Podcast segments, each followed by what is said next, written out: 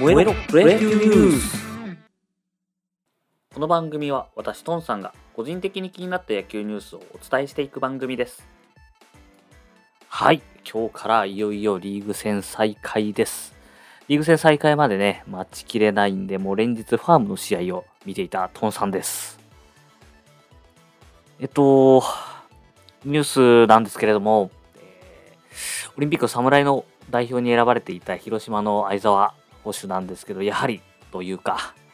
怪我で、えー、辞退ということになってしまいました。で、こちらも予想通りではありますけれども、阪神の梅野捕手が、えー、代わりに入るということで、まあ、相澤選手がね、一番本当に辛いと思うんで、まあ、ここでね、あと、広島もですよね、広島も今状況があんまり良くない中で、この正捕手を、えー、失ってしまうという状況が非常に厳しいかなと思うんですけど、本当ここで踏ん張ってほしいというところですね。あとですね、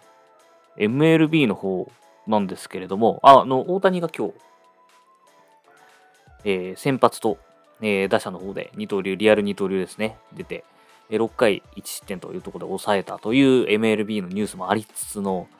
えー、もう一つがですね、あの、オリックスのディクソン、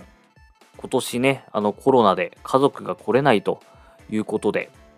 先日もスモーク、巨人のスモーク選手がそれで対談になってしまいましたけれども、まあ、ディクソン選手もですね、これでずっと日本でやってくれたんですけれども、オリックスを対談ということになっ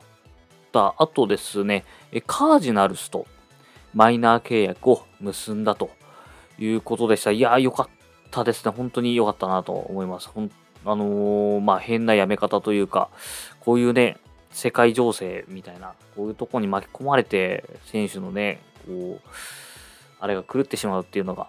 すごい残念だなと思ってたんですけれども、えー、マイナー契約を結んだと。これ、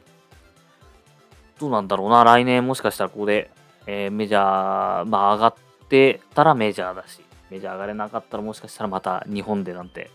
こともね、マイナーでこう成績残ってたらあるかもしれないですね。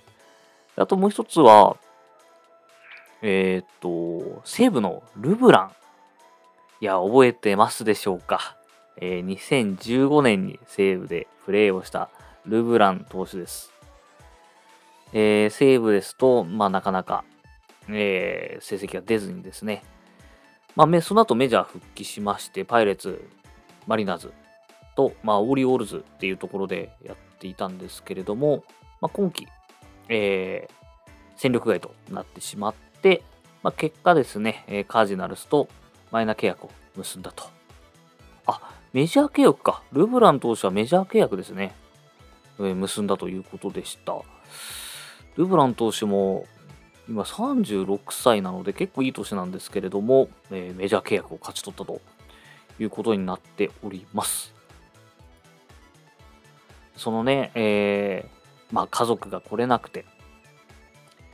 そこで、えー、日本に来るのをね、諦めてしまったりとか、えー、アメリカに戻ったりっていう選手がいる中で、まあちょっと記事が上がっていたのが、え、西武のギャレット選手。え、こちらですね、単身赴任してるんですね。ギャレットはですね、去年の1月に長男が生まれたと。いや本当にもう日本に来てこのコロナ禍の中で生まれて、で、まだなかなかこう会えないわけですよ。なんですけれども、えー、こっちでやってくれていると。で、あとスパンジェンバーグ選手ですね、西武の。こちらもですね、去年の4月えー、子供が生まれているんですけれども、今年は、えー、単身赴任で日本に一人で来ているというところです。ニールもか。ニール投手も、え、今年1月に子供が生まれてますけれども、え今現在単身赴任と。いや、非常にありがたいですね。メヒア選手も単身赴任です。5歳になる男の子がいるみたいですね。いや、すごいありがたい。まあ、こういうね、ことで活躍してくれてるのがすごいありがたいんですけれども、まあ、ただ、この記事でですね、まあ、この選手たちを、すごいんです、すごいので、称賛するのはありがたいんですけども、やっぱこれをね、非常に美徳みたいな形にしてしまうと、本来本当に家族と一緒にいるのがベストだと思うんで、これを美徳にしてしまうと、また変な方向にね、こう曲がっていってしまうんで、えー、本当は一緒にいるんですけれども、すごい頑張ってくれてる選手がいるというところで、えー、まあ、戻っていった選手、来れない選手にももちろん理解を示してあげてほしいですし、えー、残っている選手というかね、来てくれてる選手は本当ありがたいなと思うことが大事なんだろうなと思います。いや、ほんとね、この異国の地で単身赴任っていうだけでも辛いと思うんですけど、ましてコロナ禍で、えー、特にアメリカとかヨーロッパの方では非常に死者も出てる中で家族を置いていくっていうのはすごい辛いことだと思うんですけれども、なんとかそこで来てくれてるという感じですね。はい、えー、今日はですね、ちょっと短くなりましたが、えー、ここまでにしたいと思います。お相手はトンさんでした。